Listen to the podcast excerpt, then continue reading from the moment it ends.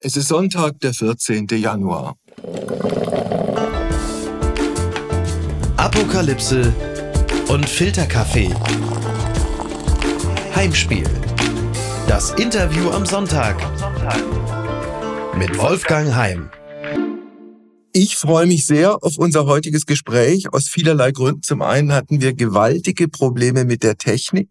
Zum anderen ist die Entfernung zwischen Stuttgart und Australien jetzt nicht auch einfach so vernachlässigbar. In jedem Fall Mickey Beisenherz ich weiß gar nicht, kann ich guten Morgen sagen? Weil bei uns ist es 11 Uhr, aber bei dir ist es irgendwie ein bisschen später, ne? Ja, aber ich bin ja, äh, dadurch, dass ich noch recht frisch in Australien bin, ist mein Biorhythmus noch auf deutscher Zeit und äh, reagiert also auf ein freundliches Guten Morgen mit einem begeisterten äh, Herzhüpferchen. also ja. Also in der Realität ist es ein bisschen anders, aber wir bleiben bei einem Morgen, der zumindest in Stuttgart ein wunderbares Winterwetter verspricht. Wie ist es wettertechnisch bei dir? Äh, wettertechnisch ist es, äh, also ich fühlte mich kurz betrogen, denn äh, es regnete heute Morgen. Und da dachte ich, Moment mal, in Deutschland scheint doch die Sonne, da ist es doch gerade ja. herrlich sonnig. Äh, mit dem Unterschied, dass es hier aber geregnet hat bei ungefähr 28 Grad und in Deutschland ist es sehr sonnig bei, glaube ich, minus 10 oder so. Jetzt muss man sich selber die Frage stellen, was wählt man denn? Aber der Regen verzog sich und dann ist es aber auch sofort knalle heiß. Also es ja. ist schon auch dann gewohnt schönes Wetter hier. Du bist noch im Hotel und gehst wann in den Dschungel? Ja, das ist noch nicht so hundertprozentig klar. Ich habe mein Schedule noch nicht, aber das dürfte jetzt in den nächsten zwei, drei Tagen soweit sein, dass wir dann so die ersten äh, Übungen machen und ja. dann uns irgendwelche Sachen angucken und schon mal ein bisschen was vorschreiben und so für die erste Sendung. Was ich gemacht habe, das war auch eine schöne Zeitreise. Das gesamte Team hat zu Beginn einen äh, Corona-Test machen müssen. Das ist doch eine schöne kleine Zeitreise. Äh, ich, ich war ein bisschen aus der Übung sogar. Ich habe so lange keinen Corona-Test mehr gemacht. Aber ihr seid alle negativ um die ganze Geschichte positiv anzugehen. Ja, richtig. Also das Positive ist, wir sind alle negativ. genau. Okay. Du bist ja seit vielen Jahren dieser Stammchef-Autor des Dschungelcamps. Chefautor bin ich nicht. Also da muss ich ja direkt meinen mein Freund äh, Jens Oliver Haas verteidigen. Chefautor ist er. Also er steht okay. im Organigramm als Chefautor. Ich bin dann sowas wie der, der Deputy oder so. Ich darf da auch mitmachen. Ja, unabhängig ja. davon machst du es schon seit sehr vielen Jahren. Ist es äh, von daher ein Stück weit Routine oder äh, weil die ganze Geschichte doch so außergewöhnlich ist, kommen jedes Jahr neue und ungewöhnliche Dinge dazu? Ja, es ist äh, in gewisser Hinsicht natürlich Routine, weil die Abläufe bekannt sind und äh, das Team, mit dem wir da arbeiten, schon seit so vielen Jahren dann doch äh, in, in, weiten Teilen dasselbe ist. Das Schöne an der ganzen Sache ist, dass natürlich vieles, was da geschieht, einen dann doch immer wieder zu überraschen weiß und das macht es ja auch so spannend letzten Endes, ja. sonst wäre es ja auch langweilig. Also das ist schon schön. Wenn wir auf das Personaltableau des Jahres 2024 gucken, ich vermisse ehrlich gesagt, und es tut mir auch fast in der Seele weh, es so formulieren zu müssen. so, ich ahne, was kommt. Ich vermisse Martin Semmelrocke. Habt ihr eigentlich nochmal versucht, nachdem das beim letzten Mal nicht geklappt hat und er nicht einreisen ja. durfte, ob er dieses Mal vielleicht doch hätte einreisen dürfen? Du, das weiß ich gar nicht. Ich glaube aber, dass die Produktion es bestimmt noch mal versucht haben wird. Es gab ja auch schon Verträge und ich glaube, die haben aber festgestellt, das ist äh, mit dessen Vorstrafenregister, da läuft dann tatsächlich wirklich die rote Linie mhm. für die Einreisebeamten, dass das nichts mehr wird. Aber sie haben ja erfolgreich jemand anderen aus dem Boot äh, geholt. Und äh, da kann man ja nun wirklich mit Fug und Recht behaupten, dass es sich in diesem Falle um, naja, zumindest einen ehemaligen A-Lister handelt. Ja. Heinz Hönig, ja. also auch schauspielerisch, würde ich jetzt einfach mal ganz ungeschützt sagen, mhm. zwei Schubladen über Martin Semmelrogge. Also Hönig hat tolle Rollen gespielt. Absolut. Hönig war jemand, der auch einen ganz eigenen Stil vor der Kamera entwickelt hat, wobei ich irgendwo gelesen habe, als ihr da nach Australien geflogen seid, hat ihn ein etwas angeschickerter Passant äh, erstmal angesprochen und ihn zweitens mit Heiner Lauterbach verwechselt. oh Gott. Ah ja. Kanntest du das nicht? Äh, na, ich bin noch nicht mit Heiner Lauterbach verwechselt. Nein, Ach so, andersrum. nein, das, ähm, das kannte ich äh, tatsächlich noch nicht. Ähm, du, vielleicht, äh, zum Glück ist er wesentlich mit Karl Lauterbach verwechselt worden. Ne? also, es ist, also, es gibt ja diese Form von Prominenz, wo sich diverse Prominente, äh, wo die so sehr im selben Fahrwasser Wasser schwimmen, dass dann gerne die Namen mal verwechselt werden. Ne? Also Ja. ich glaube, wie häufig ist Jörg Pilawa als Johannes Bekerner bezeichnet worden und umgekehrt. Ähm, die kommen übrigens nicht in den Dschungel, also in diesem Jahr nicht. Und Rudi Czerne ist mal vor vielen Jahren mit Christian Klar verwechselt worden. Stimmt, Ja. stimmt. Ja, und versucht dieses Trauma heute immer noch aufzuarbeiten, indem er jetzt sehr prominent Verbrecher jagt, um auch wirklich in die letzte, in die letzte Faser äh, Deutschlands hineinzuwirken und zu sagen, ich bin wirklich immer nur auf der Suche nach Tätern Ja. und ich bin nie selber einer gewesen. Da siehst du dann, vielleicht muss er doch irgendwas gut machen. Und war immer auf der guten Seite der Geschichte. So sieht's wenn aus. Du, wenn du Karl Lauterbach ansprichst, das ist der Gesundheitsminister, der, jetzt sind wir wieder in der Aktualität Mhm. der deutschen Politik, der dieser Tage äh, letztlich die Homöopathie nicht verboten hat, aber den, die Krankenkassen angewiesen hat, dass die homöopathische Behandlung nicht mehr bezahlen. Nicht, hast du, Mhm. hast du einen Bezug zur Homöopathie? Äh, nein. Nee, Okay. habe ich, hab ich gar nicht. Ich gehe aber auch relativ selten in die Kirche. Also von daher, äh, also Glauben ist eine feine Angelegenheit, aber ob die Kasse das übernehmen muss, da bin ich mir auch nicht ganz so sicher. Also ich finde es eine Okay. gute Entscheidung.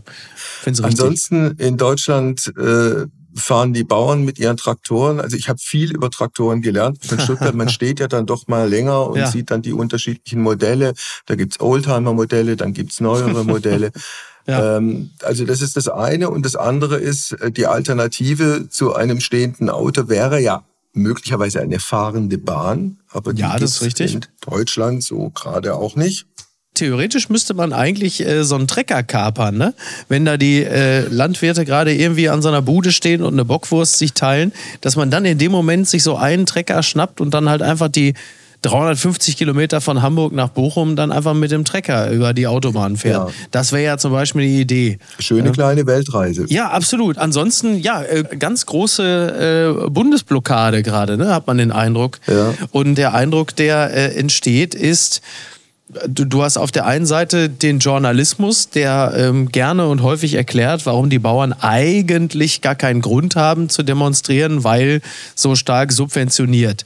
Und dann hast du auf der anderen Seite äh, einen Gutteil der Bevölkerung, die sich mit den Bauern solidarisieren, obwohl sie ja unter diesen Protesten ja durchaus rein infrastrukturell zu leiden haben. Aber weil dieser Bauernprotest ja längst nicht mehr ein reiner Landwirtschaftsprotest ist, sondern eigentlich eher so eine Art Ausdruck einer generellen Unzufriedenheit mit der Ampelpolitik ist, fühlen sich sehr viele Menschen von den Bauernprotesten persönlich angesprochen und sagen, ja, finden wir gut.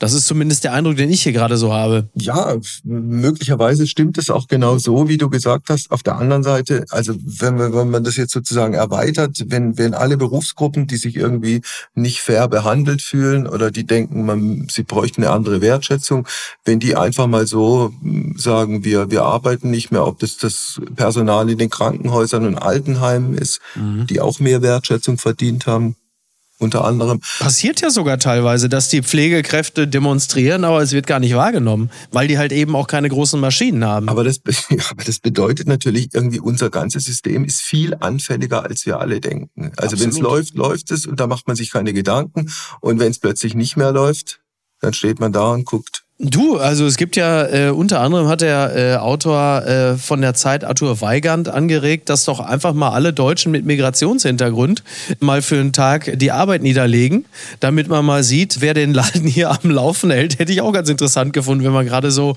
äh, die Wannsee-Konferenz 2.0 der AfD mit den äh, Rechtsradikalen sich anblickt. Äh, auch das finde ich eine interessante Idee. Also einfach mal sich mal genau anzuschauen, woraus unser Land eigentlich so gerade besteht. So aus welchen Teilen, aus welchen funktionierenden Teilen. Aber klar, also das, was, was wir gerade sehen, äh, ist ein weiterer Beleg dafür, dass dieses Land, wenn wir es mal versuchen, einigermaßen nüchtern und sachlich zu betrachten, dieses Land sich massiv in einem Wandel befindet und was das dann alles mit sich bringt und wie gut dieser Wandel gemanagt ist, darüber lässt sich natürlich trefflich streiten. Was ich schon aber bemerke, ist gerade so in der Rückschau, was für ein unglaubliches Volkssedativum Angela Merkel gewesen zu sein scheint. Also diese Art der Politik äh, bestach ja auch nicht dadurch als Kanzlerin, dass sie so unglaublich viel mit der Bevölkerung geredet hätte. Ist ja nicht so, dass sie jetzt im Vergleich zu Olaf Scholz so ein Plappermaul gewesen wäre. Aber irgendwie dieses Gefühl von Mutti kümmert sich, das hat irgendwie dann doch also, also es, es, hat ja bis in die Corona-Zeiten hinein weitestgehend ja irgendwie noch funktioniert, ohne dass das Land auseinandergefallen ist. Und seitdem Merkel nicht mehr da ist, hast du das Gefühl, jetzt geht aber geht's jetzt wirklich ganz auseinander. Und die Frage ist, woran liegt's? Da spielen verschiedene Faktoren rein. Olaf Scholz, Binse, ist nicht Angela Merkel. Das Kommunikationsverhalten von Olaf Scholz nach außen ist also nicht nur verbesserungsfähig und verbesserungswürdig, das ist einfach so schlecht, wie es bei Frau Merkel nie der Fall war. Mhm. Frau Merkel hat im Übrigen viele Jahre Zeit gehabt, sich dieses Image und diesen Ruf zu erarbeiten. Die Zeit hatte Scholz so nicht und das muss ja, man fairerweise, denke ich, auch sagen, diese Ampel ist von Anfang an unter extrem krisenhaften Bedingungen ans Werk gegangen oder musste ans Werk gehen. Und auf der anderen Seite damit komme ich zu den Medien. Wir haben als Medien vielleicht auch unseren Anteil dran, dass wir irgendwelche Orchideen-Themen extrem gehypt haben, die ganze Gender-Geschichte und was es alles gab, divers und, und so. Und offenkundig die Probleme einer Mehrzahl der Menschen in Deutschland andere sind. Ja, also der Kaufkraftverlust ist für einen Gutteil der Bevölkerung äh, sicherlich ein gravierenderes Thema als Pronomen. Das kann man, glaube ich, äh, mit ziemlicher Sicherheit sagen. Und das, äh, das mag sein, ja, klar. Also das, das Auseinanderklaffen äh, zwischen politischer und journalistischer Ambition und dann diverser Realitäten, das ist schon immer wieder spürbar. Und ich glaube, dass man die Dinge da, man kann sie auch gleichzeitig erzählen, aber die Art der Gewichtung war vielleicht manchmal ein bisschen daneben. Ich habe das Gefühl oder ich habe auch die Befürchtung, dass wir als Gesellschaft gerade auf einer sehr schiefen Bahn sind. Und wenn ich mir angucke, welche Wahlen in diesem Jahr anstehen, jetzt im Juni erst die Europawahl, dann äh, die drei Landtagswahlen im Herbst in Ostdeutschland. Ich möchte nicht wissen, wie das alles ausgehen wird unter der Voraussetzung, dass jetzt in Deutschland nichts passiert. Aber mhm. ich, ehrlicherweise muss ich auch sagen, ich weiß gar nicht, was passieren könnte oder was passieren müsste. Hast du eine Idee? Ja, das ist eben die große Frage. Ne? Was müsste passieren, um diese Zahlen einer AfD, und darüber reden wir ja, ähm, signifikant zu drücken? Also welche Form von Politik müsste jetzt, just in diesem Moment geschehen, damit jetzt in diesem Falle und nur in diesem speziellen Falle, weil die Landtagswahlen dort sind, in äh, Sachsen, in Thüringen und in Brandenburg die Leute sagen, ja, jetzt bin ich so zufrieden. Also es geht, es geht ja nur über Zufriedenheit. Also klar, ne, du hast halt einfach bei, wenn du jetzt mal von rund 35 Prozent AfD-Wählerschaft ausgehst, dann hast du schon mal 15 Prozent, die sind halt einfach Faschisten, die finden das super, die wählen die AfD oder die wollen die AfD genau wegen dieser Brücke zum Rechtsradikalismus. Da, die kannst du schon mal abhaken. Aber dann sind ja noch die anderen 20 Prozent, die halte ich ja generell erstmal für erreichbar. Aber dann ist halt die Frage, was für eine Politik müsste das dann sein, dass die sagen, okay, jetzt ändert sich so, so bemerkbar etwas, dass ich sage, ich, jetzt wächst in mir eine Zufriedenheit, dass die da oben, wer auch immer die sind, die haben diesen Weckruf verstanden und jetzt wähle ich vielleicht nur noch die CDU oder ja. so. Aber was müsste dann passieren? Das ist halt die große Frage. Also muss der Mindestlohn raufgesetzt werden? Muss die Steuerbelastung der Mitte verändert werden? Oder muss es dann doch sein, und da geht ja die Tendenz ja wohl hin, muss es eine andere Form der Migrationspolitik geben und wie soll die dann aussehen im Zusammenhang auch mit Europarecht? Wie soll das überhaupt alles funktionieren? Also was stellt man sich da vor? Was soll da passieren?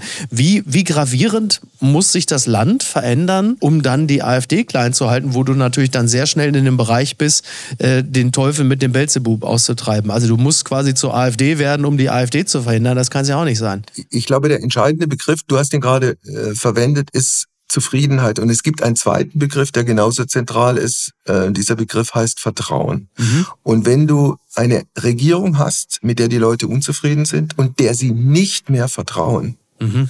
bin ich mir außerordentlich ratlos, was diese Koalition, auch wenn sie sagen, komm, wir versuchen es nochmal neu und die FDP mhm. ist nicht mehr die Opposition innerhalb der Regierung und alle äh, machen Abstriche auf die Grünen und die SPD und so, ob die überhaupt nochmal die Chance haben, tatsächlich in diesem Land etwas zu bewirken. Mhm. Das ist eine berechtigte Frage, ja. Also ähm, gerade was die FDP angeht, da, da sehe ich die, die Wahrscheinlichkeit natürlich auch nicht allzu groß, dass die äh, sich da jetzt noch einhegen lassen, denn da stehen ja halt eben, wie gerade gesagt, die Landtagswahlen an. Und Landtagswahlen sind eigentlich ein ziemlich sicherer Garant dafür, dass dann ab einem gewissen Zeitpunkt sowieso nur noch Politik für die eigene Klientel gemacht wird, alleine aus Angst. Also kannst du die eigentlich für dieses Jahr dann auch schon fast abhaken, zumindest wenn wir daran denken, dass die jetzt äh, im Sinne äh, einer geschlossenen Ampelregierung agieren. Das kann ich mir nun wirklich nicht vorstellen. Und was du richtigerweise gesagt hast zum Thema Vertrauen, da sehe ich natürlich mit den, den größten Punkt. Du hast ja in den letzten Wochen und Monaten und jetzt schon fast Jahren ja selten den Eindruck gehabt, dass die geschlossen agieren, sondern sie zerlegen sich immer auf offener Bühne. Und äh, da herrscht ja nie das Gefühl, da herrscht ein klarer Plan. Der müsste natürlich in erster Linie vom Bundeskanzler zunächst einmal vorgegeben und kommuniziert werden. Also dass die Dinge unangenehm sind und dass diese wie auch immer geartete Transformation den Leuten etwas abverlangt. Das ist ja nun mal ein Fakt, aber der müsste ja anders also wenn, wenn er so kommuniziert würde, dass ein Bundeskanzler auf die Leute zugeht und sagt, ich weiß, das werden schwierige Monate, das wird eine durchaus auch problembehaftete Zeit, aber ich habe einen klaren Plan. Da wollen wir hin. So sieht das aus. Und das sind die wichtigsten drei Punkte. Und liebe Bürgerinnen und Bürger, vertrauen Sie mir. Ich weiß, das wird nicht einfach, aber da geht die Reise hin. Wenn das wenigstens mal passiert wäre, dann, dann wäre es zwar immer noch nicht gut, aber es wäre bei Weitem nicht so beschissen wie es jetzt ist.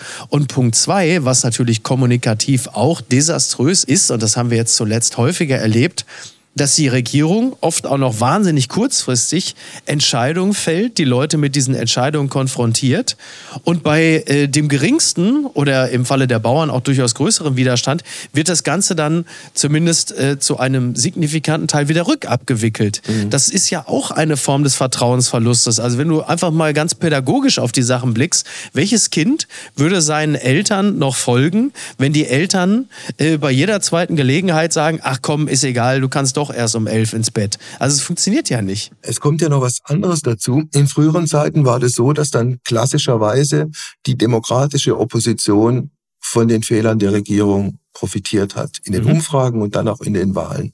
Das ist heute aber auch anders geworden. Die CDU, obwohl bei 30 Prozent angesiedelt mhm. äh, in den Umfragen, müsste ja viel mehr profitieren. Aber die mhm. eigentlichen Profiteure sind äh, die Herrschaften von der AfD und dann bilden sich mhm. jetzt drumrum nochmal zwei, möglicherweise sogar zwei neue politische Gruppierungen. Also Frau Wagenknecht mit ihrer Bewegung, die ja eine Partei werden wird, genauso wie im Übrigen Herr Maaßen, der ja angekündigt hat, dass er mit seiner Werteunion mhm sich jetzt auch unter die Parteien zu mischen gedenkt. Wie siehst du das? Ja, also ich bei, bei der Maßenpartei, da weiß ich gar nicht genau, ob die wirklich, ob die wirklich so großartig was reißen können, weil wer sich außerhalb äh, des Wirkungsbereiches der CDU irgendwie tummeln will, der geht dann gleich zur AfD. Ich glaube, der braucht da nicht irgendwie diese Scharnierpartei äh, Werteunion. Ich glaube, wenn du dich vom rechten Rand der CDU wegbewegst, dann willst du auch gleich komplett rüberspringen zur AfD. Da muss es dann nicht mehr die Werteunion sein. Das kann ich mir irgendwie nur schwerlich vorstellen. Was das Bündnis Sarah Wagenknecht angeht, die hat sich ja personell auch ganz ordentlich aufgestellt mit Fabio De Masi beispielsweise. Das ist ja durchaus ein kluger Mann. Da sehe ich schon die Möglichkeit, dass da durchaus auch äh, Wählerpotenzial von der AfD abgeschöpft wird. Wobei man ja durchaus bei den ersten Umfragen auch hat sehen können, dass äh, das Bündnis Sarah Wagenknecht ja auch Leute für sich hat gewinnen können, die vorher gar nicht gewählt haben. Da geht die Rechnung dann auch nur, nur bedingt auf. Und was die CDU angeht, da mag es dann auch sein, dass die, je nachdem, über welche Person wir da reden, sie aber dann doch auch zu sehr noch den in Anführungsstrichen Altparteien zugeschlagen wird und dass dieses Gefühl und es geht ja ganz viel auch einfach um Gefühle. Das sind ja manchmal schon fast, fast schon so okkulte Themen, die wir hier behandeln. Äh, dieses Gefühl, die kungeln ja eh alle zusammen und das ist so ein, so ein alter Politfilz, der da immer irgendwie zusammenhängt und da halten dann die Leute, die äh, mit der Alternative für Deutschland sympathisieren, die AfD dann womöglich für die einzig frische und politisch unbelastete Kraft und sagen, dann gehen wir gleich dahin.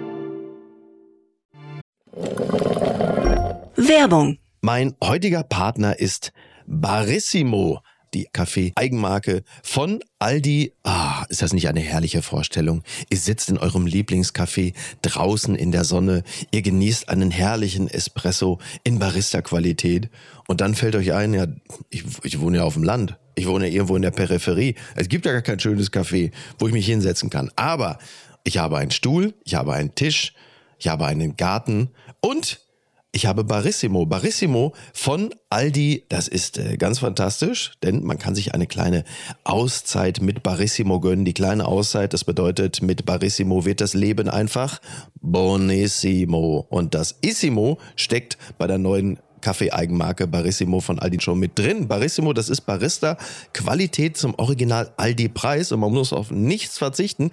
Denn man kann sich seinen Daily Coffee in Barista-Qualität jeden Tag leisten und natürlich auch genießen. Es gibt ganze Bohnen, Kaffeepads, Kaffeepulver für die Maschine und Kaffeekapseln, quasi alles, was das Herz begehrt und für jeden Geschmack ist etwas dabei.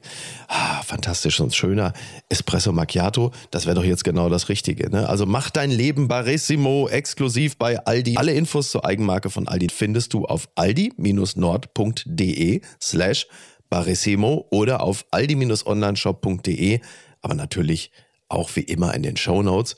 Und es tut mir wirklich leid, ich habe keine Zeit mehr. Ich muss mir jetzt erstmal einen Kaffee machen.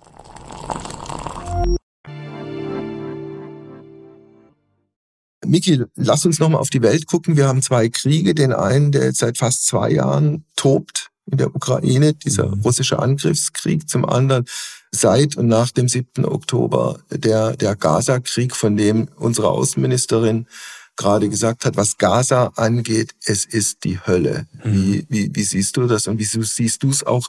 Ich meine, du bist Vater einer, einer Tochter. Wie siehst du das, wenn du dir anguckst, wie Kinder auch in Gaza inzwischen zu Tode kommen? Ja, also ich glaube, da muss man noch nicht mal Vater einer Tochter sein, um da Mitgefühl zu haben und sich auch für die Menschen dort zu wünschen, dass dieser Krieg aufhört. Das ist ja völlig klar. Also man kommt natürlich in dieser Situation in diesem Falle allerdings auch ehrlich empfunden, ja nie ohne das Statement aus, äh, dass die Sicherheit und das Existenzrecht Israels unverhandelbar ist. Das ist auch so. Und was nicht in Vergessenheit geraten sollte, jetzt rund drei Monate äh, nach der Hamas-Attacke, äh, ist, dass ja immer noch über 100 Menschen in der Gewalt äh, der Hamas sind. An dieser Situation hat sich nichts verändert. Deswegen hat natürlich Israel jedes Recht, möglicherweise auch mit einem Fragezeichen versehen, dafür zu sorgen, dass diese Geiseln wieder freikommen, dass die Hamas ausgeschaltet wird. Aber es ist natürlich auch grundsätzlich nicht falsch, auf das Völkerrecht zu verweisen und darum zu bitten, dass die Zahl der zivilen den Opfer möglichst klein gehalten wird. Aber die Situation, klar, die ist die Hölle. Die Bilder, die man von da sieht, da ist ja nichts mehr, da steht nichts mehr. Also was soll da, was soll da sein? Was aber ganz sicher ist, ist, dass diese Situation, wie wir sie äh, erleben, wie wir sie seit drei Monaten erleben, nichts anderes schaffen wird, außer neuen Hass, eine neue Unversöhnlichkeit. Sie wird diese Region noch mehr als vorher schon zur absoluten Krisenregion, zum Pulverfass machen. Mhm. Ich sehe keine Möglichkeit, dass eine Form des Friedens einsetzt, nach dem, was wir die letzten drei Monate da gesehen haben. Also ich persönlich finde, dass Israel eine große Chance vertan hat. Die Sympathien der Welt waren mit diesem 7. Oktober auf Seiten Israels. Dann hat Israel angekündigt, die Hamas komplett vernichten zu wollen. Das muss mir mal jemand erklären, wie man äh, 30.000 Leute, das ist die genannte Zahl, das ist keine reguläre Armee, die haben keine Uniform, die haben keine Rangabzeichen, die haben keine Namensschilder, wie man die liquidieren will. Mal davon abgesehen, ob das völkerrechtlich in Ordnung ist, dass ein Staat beschließt, die, komplett die Mitglieder einer Terrororganisation zu liquidieren. Also demokratisch institutionell könnte man ja sagen, solche Leute müssen verhaftet werden, vor Gericht gestellt werden, die müssen ein faires Verfahren kriegen und dann müssen sie verurteilt werden. Mhm. Wie siehst du das? Ja, klingt, äh, klingt erstmal grundsätzlich ganz vernünftig. Gleichzeitig fliegen natürlich andauernd Raketen rein. Ne? Also egal ob aus dem Libanon oder aus Gaza. Äh, also das ist halt einfach wirklich wahnsinnig, wahnsinnig schwer. Schwer von außen zu beurteilen. Was die Sympathien für Israel angeht, äh, das empfinden wir, glaube ich, etwas unterschiedlich. Die Sympathien für Israel habe ich aus der ganzen Welt speziell nicht gesehen. Also wie sagte Michael Roth von der SPD, es war im Grunde, also es ist das dieses große Ja-Aber, wobei das Ja unglaublich kurz war und das Aber bis jetzt anhält. Also vielleicht eins noch. Ich habe immer verstanden, dass Israel aufgrund dieser schrecklichen Geschichte des 20. Jahrhunderts, was da alles passiert ist, gerade auch in deutschem Namen, dass Israel ein, ein, ein ganz besonderes, ein sehr spezielles Schutzbedürfnis hat. Mhm. Habe ich immer verstanden. Ja. Und die Welt hat sich dann ja auch durchaus so entwickelt, mit Unterstützung natürlich auch der Amerikaner, die bis heute anhält, obwohl dahinter den Kulissen offenkundig auch ein paar Sachen passieren, die Netanyahu nicht so gefallen. Äh, aber dieses Abschreckungsding hat ja letztlich immer funktioniert bis zu diesem 7. Oktober. Mhm. Dass Israel reagiert hat und reagieren musste, ist mir vollkommen klar. Aber wenn ich ein letztes Beispiel bringen darf. Tankred Stöbe ist äh, ein Mediziner, der für Ärzte ohne Grenzen schon ein paar Mal in Gaza war, mhm. den wir auch in diesem Podcast im Februar machen werden. Mit dem habe ich telefoniert. Der hat gesagt, er hat noch nie so entsetzliche Arbeitsbedingungen vorgefunden wie in den Krankenhäusern in Gaza, mhm. wo die Leute ja. Also es gibt keine Dieselaggregate mehr, Notstromaggregate, die man anwerfen kann, wenn die Stromversorgung bei einer Operation ausfällt. Die operieren zum Teil mit dem Licht der Handykamera weiter. Wahnsinn, Wahnsinn, wirklich. Also die, die müssen, die müssen amputieren und haben keine Narkosemittel. Weißt du, was die machen? Die schieben denen ein Brett zwischen die Zähne. Mhm. Also klingt sind, wie eine Situation aus dem Ersten Weltkrieg oder, ne? oder dem Zweiten. Ja. Es muss wirklich unvorstellbar sein und man muss doch aus diesem Kreislauf irgendwann mal rauskommen. Mhm. Ja. Ja, ja, muss man. Muss man. Die Frage ist halt nur, wie soll das funktionieren? Ne? Ja. Wie soll das funktionieren, äh, wo sich Parteien so unversöhnlich gegenüberstehen, wo so viel neuer Hass geschürt worden ist, äh, die Situation die negativsten aller emotionalen Aufladungen mit sich bringt. Und äh, es, es leidet ja am Ende wie so häufig die Zivilbevölkerung, die natürlich nicht kollektiv schuld ist an der Situation. Also das ist halt, das ist ja auch ein Teil des Problems, dass du halt eben, das, das ist jetzt am Ende, also wie soll ich das jetzt formulieren, ja? Es ist ja, es ist ja für Israel nun auch nicht ganz so leicht, äh, erstmal ähm, wie willst du trennen? Wer, wer ist jetzt Täter und wer ist einfach nur Opfer in einer solchen Situation? So. Das rechtfertigt natürlich trotzdem nicht irgendwie ganze, ganze äh, Stadtteile einfach zu zerbomben oder so. Also, ja wie willst du damit umgehen? So. Dazu kommt, wenn wir unsere beider Ratlosigkeit komplettieren, ich sehe auch nicht, wie du mit den, mit den äh, politisch handelnden Figuren da irgendwie weiterkommst. Mit Netanyahu ganz sicher nicht. Ja. Ganz sicher nicht. Ja. Der zwei rechtsextreme äh, Minister in, in seinem Kabinett hat. Der eine davon ist ein vorbestrafter Rechtsextremist. Der ja. andere ist einer, der das ins Spiel gebracht hat, man könne doch auch mit einer kleinen Atombombe das Gaza-Problem lösen. Netanyahu sehe ich nicht. Abbas äh, von, von, von der Fatah-Bewegung, die Autonomiebewegung, hochkorrupt. Mit der Hamas kannst du auch keinen Staat machen. Was dann? Ja, ja. Die handelnden Akteure äh, sind, ähm, ähm, das ist halt leider nicht mehr die Zeit von, von Itzhak Rabin. Und noch nicht mal die, noch nicht mal die Zeit von Arafat. So.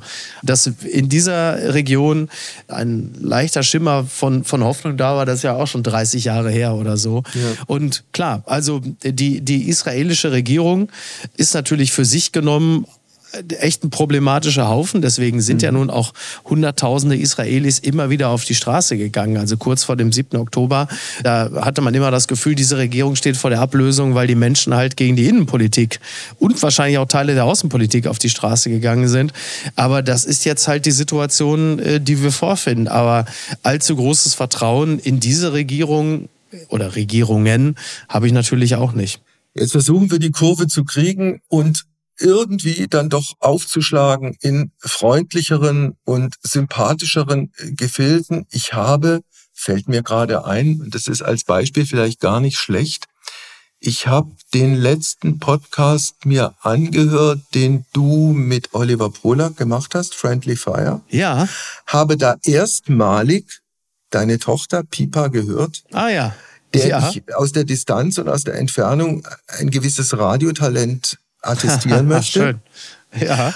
und habe festgestellt, dass sie, das war auch die Aufgabe, die sie in diesem Podcast hatte, kluge Fragen gestellt hat. Zum Beispiel hat sie euch beiden die Frage gestellt, was ihr jeweils mit 100 Euro machen würdet. Ja, genau, ja. Hat sie sich das alles selbst ausgedacht? Das hat die sich selber ausgedacht, ja, ja. ja. Das macht die. Da hat sie mich damit dann auch, äh, auch überrascht, ja. Ich weiß nicht, wie sie auf 100 Euro gekommen ist, aber sie war sich wohl äh, bewusst, dass das eine Menge Geld ist, vor allen Dingen aus Kinderperspektive. Also ich kann dir sagen, was du hier äh, in Australien mit 100 Euro umgerechnet machen kannst, da kannst du dir so eine halbe Tüte im Supermarkt einkaufen gehen und dann ist, sind die 100 Euro weg. Ist Echt? unfassbar teuer hier. Ich habe heute mal ein paar Einkäufe gemacht im Supermarkt und war direkt 220 Dollar los. Und das war echt nicht wahnsinnig viel. Ja. Okay. Allerdings liegt der Mindestlohn in Australien auch ungefähr, ich glaube, bei, bei 22 Dollar oder so. Also da, das, also insgesamt ist das, ist das Niveau äh, finanziell hier ein bisschen höher. Mit anderen Worten, ohne Kohle und ohne Job nach Australien zu gehen, ist keine besonders gute Idee. Ja, es sei denn, du bist äh, Kandidat im Dschungelcamp, ne? Dann kommt die Kohle ja von Das ist also nur, nur in dieser Voraussetzung. Ja, ja, dann geht's, dann geht's. Danach hat man ja meistens auch wieder Jobs, also in Diskotheken, äh, so als Walking ja. Act. Ja. Apropos Jobs, ähm, also äh, wenn ich dir dieses Kompliment machen darf, ich kenne keinen Menschen, der in diesem Medienzirkus auf so vielen Hochzeiten tanzt und mit so vielen Bällen äh, gleichzeitig jongliert und jonglieren kann äh, wie du. Ja, ich weiß gar nicht, ob das so gut ist, ne? Naja, also sagen, sagen wir mal, für, für, das, für das häusliche Konto ist es jedenfalls nicht schlecht. Das stimmt. Und für das eigene Renommee ist es ja auch nicht übel. Ja, wobei immer, nur, nur weil man viel macht, muss ja noch nicht heißen, dass man es gut macht. Ne? Aber ich bin soweit ganz, bin ganz, soweit ganz zufrieden. Irgendwie, das ist ja schon, schon okay. Naja, also du, du machst insgesamt drei Podcasts. Du ja. machst Friendly Fire, du machst äh, äh Apokalypse und Filterkaffee, dann gibt's noch einen Fußball-Podcast. Ja, Fußball MML, ja? genau, stimmt. Da schreibst du inzwischen für die Süddeutsche Lobeshymnen über Franz Josef Wagner. stimmt, unter anderem, ja. dann äh, bist du jetzt fester Moderator, in jedem Fall vom Kölner Treff, in der Nachfolge von Bettina Böttinger. Genau, wenn ich nicht gerade in Australien hocke, dann ja, ne? Ja. So. Äh, dann hast du eine wöchentliche Talkshow bei NTV. Ja, so ist es. Eine Polit-Talkshow, die wie, genau. wie arbeitsintensiv für dich ist? Ach, das geht eigentlich, weil äh, die in die Themen, äh, die wir dann da behandeln in der Sendung, sind ja immer fünf Themen des Tages, bin ich ja alleine über den Podcast ja sowieso schon eingelesen und informiert. Also ja. die Dinge befruchten sich glücklicherweise alle gegenseitig. Das ist ja ganz, das ist ja ganz hilfreich und es macht großen Spaß. Also es ist wirklich, äh, wirklich interessant, auch immer so die Vertreter und Vertreterinnen der politischen Kaste, des Journalismus natürlich auch, aber die anderen auch da kennenzulernen. Wir hatten ja schon Baerbock zu Gast oder jetzt gerade äh, Clara Geiwitz oder Kühnert und wie sie alle heißen. Äh, Nö, macht, macht großen, großen Spaß. Dann gehst du noch auf Tournee. Da, das ist so, ja. Machst viel davon auch, auch freihändig. Also ich habe deinen Auftritt, wann war das? Im Herbst, Oktober, November in Stuttgart gesehen. Ja, stimmt, der stimmt, sich, ja. Der sich ja verzögert hat, weil du direkt davor noch eine Podcast-Aufzeichnung mit Habeck hattest, die mhm. wiederum sich auch verzögert hat, weil bei äh, Ministern der Bundesrepublik Deutschland kommt halt mal was dazwischen. Ja. Und du dann auch mit der, mit der Maßgabe, also liebe Leute, ich bin jetzt eine Viertelstunde später hier auf der Bühne, um euch zu begrüßen, weil, dann kam die Habeck-Geschichte. Mhm. Ja, so ist es. Wie war das? Äh, das war, hat Spaß gemacht. ja. ähm, Habeck war doch, also war, war äh, eigentlich äh, recht entspannt und auch durchaus humorvoll. Äh, das ist immer interessant, ne? weil weil sich natürlich nicht alles in einem Podcast dann überträgt. Du kennst es ja selbst auch, wenn das Gegenüber schmunzelt und mhm. lächelt, äh, weil du ihm gerade so leicht einen mitgegeben hast, äh, dann kommt das natürlich im Podcast später äh, für die Hörerschaft jetzt nicht so rüber. Die denken dann manchmal vielleicht, da sei jetzt jemand pikiert gewesen oder beleidigt oder so. Aber das war, äh, war, war, war gut, hat Spaß ja. gemacht. Ich mag ja Habeck sowieso sehr gern, wobei ich natürlich immer noch nicht zum abschließenden Urteil gelangt bin, ob er mir nicht als Bundespräsident besser gefallen würde, denn als äh, Wirtschaftsminister. Aha. Aber ich äh, lege Wert auf die Feststellung, dass ich da noch zu keinem abschließenden Urteil gelangt bin. Also ja. ich, ich war wirklich alleine aus persönlicher Sympathie für diese Person warte ich noch darauf, dass ihm der eine große Wurf gelingt, so mhm. dass man sagen kann, okay, das ist jetzt wirklich wirklich ein strategisch richtig guter Move des Wirtschaftsministers Robert Habeck, weil ich schon das Gefühl habe, dass er zu denjenigen äh, zählt, vielleicht sogar der von allen zuvorderst, der etwas will, der ja. mit Ambition in dieses Amt gestartet ist und nicht einfach nur Dinge verhindern will. Bei, bei Lindner hat man ja eher den Eindruck, seine Politik besteht in erster Linie daraus, Sachen zu verhindern. Und bei Habeck habe ich schon den Eindruck, dass er äh, die Ambition hat, Dinge zu verändern. Ob das dann immer so glücklich ist, das sei mal dahingestellt. Ja. Aber also wobei dieser Habeck natürlich auch auf eine relativ brutale Art und Weise diese, diese Up and Downs in der, in der deutschen Politik abbekommen hat. Mhm. Ich erinnere mich, das war im ja, Sommer ja. 2021, also kurz vor der Bundestagswahl als klar war, die, die Grünen treten mit Frau Baerbock als Spitzenkandidatin mhm. an, hatte ich eine, eine Aufzeichnung für, für SWR1 Leute mit, mit Habeck. Mhm. Und da war er bei aller Professionalität, die er dann im Umgang durchaus hat, mhm. schon auch, wenn man ihn darauf angesprochen hat, wie diese Kandidatur oder seine Nicht-Kandidatur zustande kam, da war er schon an, angefasst. Und dann mhm. gab es die Koalition und dann, du erinnerst dich, dann wurde er plötzlich als, als eine Art Licht, wie, wie Franz Beckenbauer fast, wie eine Art Lichtgestalt gehandelt ja. der deutschen Politik, der künftige ja. Kanzler. Und dann kam die Heizungsnummer und dann seitdem wird er mhm. an die mhm. Wand genagelt und, und mhm. alle sprechen ihm alle Qualitäten ab. Und das zu verdauen, ich weiß nicht, ob ich das könnte. Mhm. Ja, ja, ja, also du hast es, du, der, der hat im Grunde genommen die Karriere von Franz Beckenbauer im Schnelldurchlauf gemacht, ne? Also innerhalb von zwei Jahren. Also Lichtgestalt ja. und dann unfassbar und auch äh, in einem gnadenlos überhöhten Maße auf die Schnauze gekriegt. Das nehme ich auch so wahr. Er hat natürlich äh, ohne jetzt äh, den Grad der Häme und Gehässigkeit rechtfertigen zu wollen. Er hat natürlich seinen eigenen Anteil daran, also Stichwort äh, Gasumlage, dann das Heizungsgesetz. Also das mhm. sind ja dann, also da gibt's ja durchaus ein paar, äh, ein paar Mängel, die ihm anzulasten sind. Aber die Art und Weise, äh, wie da mit ihm umgegangen wurde und wird, natürlich zuvorderst von der Bildzeitung, das ist schon, also das ist schon hart, mhm. hart an der Schmutzkampagne. Alleine, alleine die Art und Weise, wie die Bild die Geschichte mit der Fähre da in Schlütziel beurteilt mhm. hat, also wo halt einfach der, der Pöbel ihm aufgelauert hat und äh, letzten Endes ja nicht nur er, sondern viele andere nicht anlegen konnten, verängstigte Kinder. Und am nächsten Tag steht dann in der Bild hier, irgendwie um 1.40 Uhr schlich sich Habeck zurück an Land. Also irgendwie wie so ein, wie so ein Ehebrecher, der sich irgendwie aus einem fremden Haus so zurück wieder in die Öffentlichkeit schleicht, wo du sagst, nee, mhm. das, der, der schleicht sich nicht zurück an Land, der, äh, der ist bedroht worden. Das ist jetzt ein äh, juristisch relevanter äh, Straftatbestand. Mhm. Das dann so zu lapidarisieren, als würde sich da jemand verschwenden verschämt wieder zurück in die Öffentlichkeit wagen, der äh, äh, zu Recht den Volkszorn zu spüren bekommen hat. Das ist auch ein schönes ja. Beispiel dafür, wie äh, mitunter ja auch echt schon räudig äh, über ihn äh, berichtet wird. Äh, apropos Franz Beckenbauer, hast du ihn mal persönlich erlebt? Nein, leider nicht. Leider nicht. Bin nie in den Genuss seiner Anwesenheit gekommen. Ja. Ähm, also viele andere, die ich kenne, schon. Und die, die, ja, sag du bitte. Ich, ich habe ihn einmal erlebt als Kind.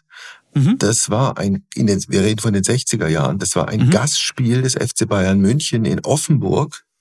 Ja, dritte, vierte, fünfte, sechste, siebte Liga, weiß ich nicht mehr. Ja. Und dann hat er Autogramme gegeben und ich habe auch eins gekriegt und sehr viel später haben mir viele Leute immer erzählt, dass es der freundlichste, netteste, sympathischste mhm. Mensch auf diesem Planeten ist, der diesen sogenannten Fans immer die jeweiligen Wünsche erfüllt hat. Mhm. Und ihr, also mhm. wenn ich mir gucke, wie das jetzt mit ihm zu Ende geht, ich finde, es hat was Tragisches und irgendwie vielleicht ist es, ist es für uns auch als Journalisten Anlass, ein bisschen, ich, ich will das nicht in Abrede stellen, dass da krumme Dinger gelaufen mhm. sind mit, mit mhm. der WM-Vergabe und diesen ja. Millionenüberweisungen und so weiter. Und ja. er hatte, er, er war zu dem Zeitpunkt auch schon ein vorbestrafter Steuerhinterzieher, das darf man mhm. auch nicht vergessen. Ja. Aber ob in der Gewichtung wir vielleicht dann doch ein bisschen hätten milder mit ihm umgehen sollen und die großen Leistungen, die er ohne Frage hat als Spieler, als Trainer und auch als einer, der dieses Sommermärchen nach Deutschland geholt hat, äh, ob wir da nicht mhm. ein bisschen milder mit ihm hätten umgehen mhm. sollen. Was meinst du? Äh, ja, also ich habe ich hab mich da ja auch schon öffentlich mehrfach drüber geärgert und habe immer gesagt, eine Person wie Franz Beckenbauer klein zu kriegen, das ist wahrscheinlich eine Leistung, die nur in Deutschland überhaupt möglich war es war natürlich aus journalistischen Gesichtspunkten grundsätzlich völlig richtig, die Vergabe äh, des Sommermärchens äh, aufzurollen und zu gucken, wo kamen die Gelder her, was ist da, was sind da für Zahlungen geflossen. Äh, das ist ja nun mal das Wesen des Journalismus, solche Dinge aufzuklären. Und das ist auch zunächst einmal völlig in Ordnung. Und jemand wie Franz Beckenbauer, ungeachtet seiner, seiner Verdienste um den Fußball, muss sich solchen Sachen natürlich auch stellen. Was aber dann losgetreten wurde und äh, sich ja im Grunde genommen sogar nach seinem Tode ja immer noch weiter vorzieht. Das ist etwas, und das erleben wir dann doch in erster Linie fast immer in den sozialen Netzwerken, die für mich ja immer ein bisschen so der radikale Arm des Journalismus sind. Also der, der Journalismus selber hat sich natürlich dann auch wie so ein Bluthund auf die Fährte begeben. Stichwort Christian Wulff, wobei bei Beckenbauer, glaube ich, dann schon ein bisschen mehr dran war am Ende als bei Wulff. Aber was sich dann so bahnbricht in sozialen Netzwerken, das ist ja eigentlich das, was wir dann oft auch beklagen, was der Journalismus sich da an, wie soll ich das nennen, an Eskalation geleistet hat. Ich weiß gar nicht, ob es wirklich immer klassisch der Journalismus war oder wirklich das, was sich dann fortgeführt hat in sozialen Netzwerken. Da hat ja dann, da gibt's ja so einen Überbietungswettbewerb, wie sehr man jemanden noch absauen kann. Äh, ich würde es gerne noch erweitern auf Wolfgang Schäuble. Mhm. Und zwar ist mir aufgefallen, das ZDF hat eine Geschichte über ihn gemacht und dann waren drunter dann die, die, die Bewertungen zu lesen. Ja, und ich oh bin wirklich erschrocken. Mhm. Also die, die überwiegende Mehrzahl derer, die geschrieben haben, also das, das Freundlichste war noch, es ist gut, dass er keine Politik mehr machen kann. Und was mhm. es dann noch an, an Unterstellungen, Beschimpfungen, Beleidigungen gegenüber einem Mann mhm. gegeben hat, allein die Großartigkeit, dieses Schicksal so anzunehmen, mhm. bei aller äh, durchaus berechtigten Kritik oder vielleicht berechtigten Kritik, die man an bestimmten politischen Positionen und politischen Entscheidungen in seinem Fall äh, haben kann, ich bin wirklich erschrocken und frage mich, was hat Leute in so eine Wutspirale katapultiert. Verstehst du, was ich meine? Ja, ich weiß, ich weiß, was du meinst. Ich glaube manchmal, ähm, also die, die Wutspirale entsteht ja, glaube ich, oft auch dadurch oder der Eindruck, dass es so viele sind, dass man das Gefühl hat, es ist so eine Art Volkszorn.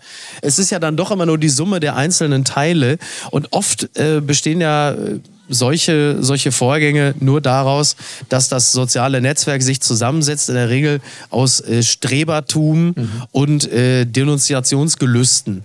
Und es ist ja oft auch einfach nur dieses, hier, guck mal, ich weiß auch noch etwas. Und dann kommt natürlich meistens der schwarze Koffer, einfach nur, weil man sich dann nochmal absetzen will von anderen durch so ein individuelles Wissen, von dem man meint, das hätte sonst niemand. Dass man in dem Moment, wo alle sagen, ja, traurig, da geht einer von uns, dass man dann die besonders freche individuelle Einzelmeinung nochmal präsentieren will, gepaart mit einem besonderen Wissen, das man hat. Ja, aber hier, der schwarze Koffer, ich habe das nicht vergessen. Mhm. Leute, ich weise euch mal darauf hin. Mhm. So, und das ist es dann. Und das summiert sich natürlich, weil einfach ganz viele damit um die Ecke kommen. Und so entsteht der Eindruck, als hätten weite Teile der Bevölkerung äh, ihm das nicht vergessen und würden heute noch darunter leiden, was da passiert ist. Am Ende geht es oft wirklich einfach nur darum, dass irgendwelche Trottel im Internet äh, das Gefühl haben, sie müssen sich dadurch exponieren, indem sie äh, auch nochmal mit einem besonderen Wissen glänzen. Und dann, dann kommt nämlich genau das dabei raus. Dazu kommt vielleicht noch, wenn jeder von denen in seinem eigenen Leben mal nachguckt, was bei ihm nicht gut gelaufen ist, welche Fehler ah, er gemacht hat ja und welche Sauereien er möglicherweise begangen hat da würden vielleicht auch einige Leute dann plötzlich schweigen. Ja, aber das ist ja, das ist ja aber auch das Schöne dann an solchen prominenten Figuren, dass man sich an denen abarbeiten kann, weil man dann natürlich erstmal sich eine ganze Weile nicht mit sich selbst beschäftigen muss. Und man hat natürlich immer auch noch äh, ein bisschen so einen prominenten Entlastungszeugen dahingehend, als dass die Schweinereien von dem, äh, zumindest was so das finanzielle Volumen angeht, ja bedeutend größer sind als das, was man sich selber geleistet hat. Das hilft ja dann auch. Tja. Tja. Miki, lass uns zum Schluss noch äh, über was in jedem Fall Erfreuliches sprechen, über den Fußball in Deutschland und den Fußball in Dortmund. Äh, ja. an, an, welchem Spieltag wird feststellen, das soll erfreulich dass sein, ja? dass, dass gegen alle Erwartungen Borussia Dortmund doch deutscher Fußballmeister wird? Oh, das äh, fürchte ich, mein lieber Wolfgang, das wird nicht passieren. Also meine größere Sorge bzw. Erwartung ist ja, dass Borussia Dortmund äh, nach der Winterpause aus den ersten drei Spielen nur zwei Punkte holt oder einen und dann heißt es so, jetzt muss aber Terzic gehen. Und dass man dann da sitzt und sagt, naja, da hätte man sich ja dann theoretisch eigentlich schon vor der Winterpause überlegen können. Dann hätte man äh, vielleicht ein bisschen mehr Zeit gehabt, mit dem neuen Trainer in die Vorbereitung zu gehen. Aber sie haben ja jetzt bei Borussia Dortmund schon zwei potenzielle Nachfolger geholt mit Bender ja. und Shahin, die in erster Linie für die gute Stimmung verantwortlich sind. Also so richtig klug, muss ich sagen, finde ich das gesamte Gebaren bei Borussia Dortmund gerade nicht. Also zwei ehemalige BVB-Profis, die, wenn ich es richtig sehe, nicht über wirklich nennenswerte Trainererfahrungen haben, mhm. da als, als Co-Trainer links und rechts ihm zur Seite zu stellen, der Sinn hat sich mir bislang zumindest nicht erschlossen. Ja, da geht es so ein bisschen um die äh, Dortmund-DNA, die man dann versucht von außen reinzuholen. Watzke, der scheidende Geschäftsführer, neigt ja eh äh, immer ein bisschen zur Romantik und ist ja ein großer Fan von, von Rückholaktionen. Und er verspricht sich offensichtlich davon, dass die jetzt diejenigen sind, die äh, den mitunter ja auch etwas apathischen Dortmunder Profis jetzt das Dortmund-Gen einpflanzen. Und das sind ja zwei, äh, die ja auch äh, Teil der Meister Mannschaften waren. Und davon verspricht man sich jetzt offensichtlich, dass die dann von außen kommen und das mitbringen, was Terzic der Mannschaft offenkundig nicht geben kann. Übrigens, zuverlässige Quellen haben mir berichtet, dass also ein, ein Gutteil der Mannschaft vor der Winterpause bei Watzke im Büro gestanden hat und gesagt hat, wir wollen nicht mehr mit diesem Trainer. Woraufhin Watzke denen gesagt hat, äh, das könnt ihr vergessen, wir machen weiter mit Terzic. Aber jetzt sind halt noch zwei Co-Trainer da und sollen das offensichtlich ein bisschen abpuffern. Wobei Reus ja jetzt öffentlich dementiert hat und sich durchaus entrüstet gezeigt hat, dass man ihm quasi den Vorwurf gemacht hat, er sei der Rädelsführer gewesen gegen Terzic. Ja, also das glaube ich ist auch absolut äh, unfair Marco Reus gegenüber.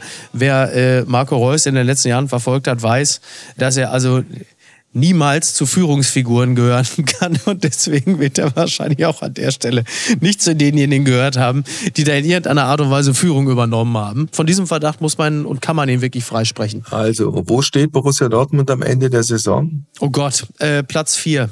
Ja, mehr wird es nicht werden. Reicht gerade knapp für die Champions League. Reicht gerade knapp für die Champions League, ist äh, dann finanziell äh, wenigstens noch ganz beruhigend. Weil wenn sie nicht in die Champions League kommen, ist blöd. Wo steht die deutsche Fußballnationalmannschaft am Ende der Fußball-Europameisterschaft? Ja, mit ein bisschen äh, Glück äh, schaffen sie es zur Überraschung einiger äh, dann doch ins Halbfinale. Meinst du? Mhm. Ja, mit oder ohne Toni Groß? Äh, mit Toni Groß weil er sich das ja gerade sehr genau überlegt und er, glaube ich, am Ende seiner Überlegung zu der Erkenntnis gelangt, dass die deutsche Nationalmannschaft derzeit imagemäßig so am Boden liegt, dass er da eigentlich nicht verlieren kann. Denn wenn es nicht klappt, äh, dann heißt es ja, guck, selbst der fünffache Champions League-Sieger Toni Kroos konnte dieser Mannschaft nicht helfen. Und wenn es gut läuft, im besten Falle dann auch mit ihm auf dem Platz, dann sagt man, na guck mal, siehste, ja wir brauchten dann doch noch bei dem Mann von Real, um hier noch ein bisschen mehr äh, Winner, Winner-Mentalität mit äh, in das Team zu kriegen. Das heißt, wenn du Nagelsmann wärst, würdest du ihn aufstellen? Ich, ich sagen wir es mal so, ich weiß nicht, ob ich ihn aufstellen würde, aber ich würde ihn zumindest mitnehmen, beziehungsweise ich würde ihn zum Teil des Kaders machen.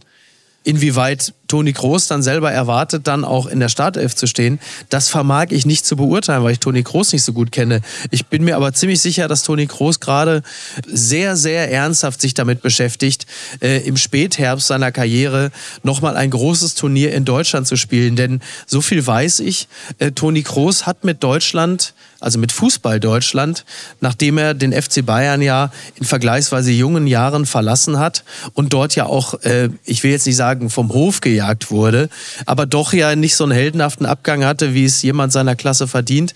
Er hat mit Fußball Deutschland noch ein Thema und ich könnte mir vorstellen, dass das äh, eine Gelegenheit für ihn sein könnte, da nochmal so eine Scharte auszuwetzen. Nur in seiner persönlichen Wahrnehmung, weil in, jeder, der Ahnung vom Fußball hat, äh, der verweist nur alleine auf die fünf Champions League-Titel und äh, jeder äh, weiß um die fußballerische Klasse von Toni Kroos. Aber ob das in Deutschland bei allen so der Fall ist, weiß ich nicht. Die allerletzte Frage, wer wird deutscher Meister?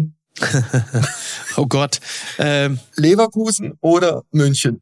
Ach, ich sag mal Leverkusen. Ich, ich, also, ja, ja. ja. Äh, Sie haben zwar jetzt mit Boniface jemanden, der sich gerade äh, relativ schwer verletzt hat und wahrscheinlich erst im April zurück ist. Und trotzdem glaube ich, dass ähm, die Mannschaft in sich so gefestigt ist und äh, die anderen das mitschultern können, dass es diesmal tatsächlich wirklich hinhaut. Eine allerletzte Frage habe ich noch. Mhm. Ist mir gerade spontan eingefallen. Wer wird das Dschungelcamp gewinnen? Oh. Heinz Hönig? Nee, nee, nee. Heinz, bei Heinz Hönig bin ich ja schon froh, wenn er nicht wie Männer seines Alters und seiner Prominenz nach zwei Tagen sagt, ist mir doch ein bisschen heiß hier, ich muss raus.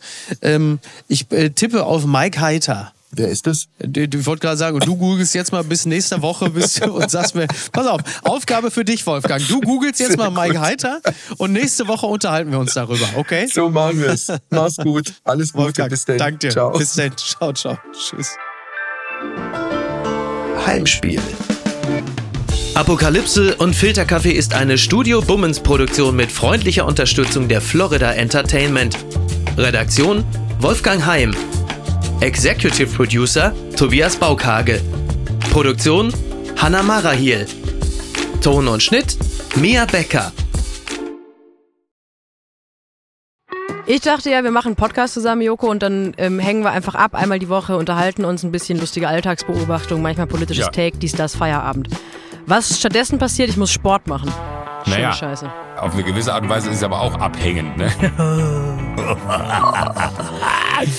ja gut, ähm, das ist aber so, so eine Entwicklung, die man natürlich nicht kommen sieht, wenn man einen Podcast beginnt, wo man aber, wenn man einen Podcast hat, wie wir beide, der jeden Donnerstag erscheint, äh, und Sunset Club heißt, sehr dankbar darüber ist, dass zum Beispiel ein Gast wie Kai Pflaume sagt, hast du nicht Bock auf eine Klimmzug-Challenge? Ja, und jetzt mache ich seit zweieinhalb Monaten, trainiere ich Klimmzüge, bald ist es soweit, die große Auflösung, habe ich es geschafft, einen Klimmzug zu schaffen, also habe ich es geschafft, ihn zu schaffen und die Laune ist im Keller bei mir, außer natürlich, wenn wir uns unterhalten miteinander, aber den Rest der Zeit, den ich nicht mit dir Podcast mache, mache ich ja Sport. Ja, äh, schaltet doch einfach ein und hört rein. Wir würden uns sehr freuen. Und wenn es euch nicht gefällt, sagt es bitte keinem.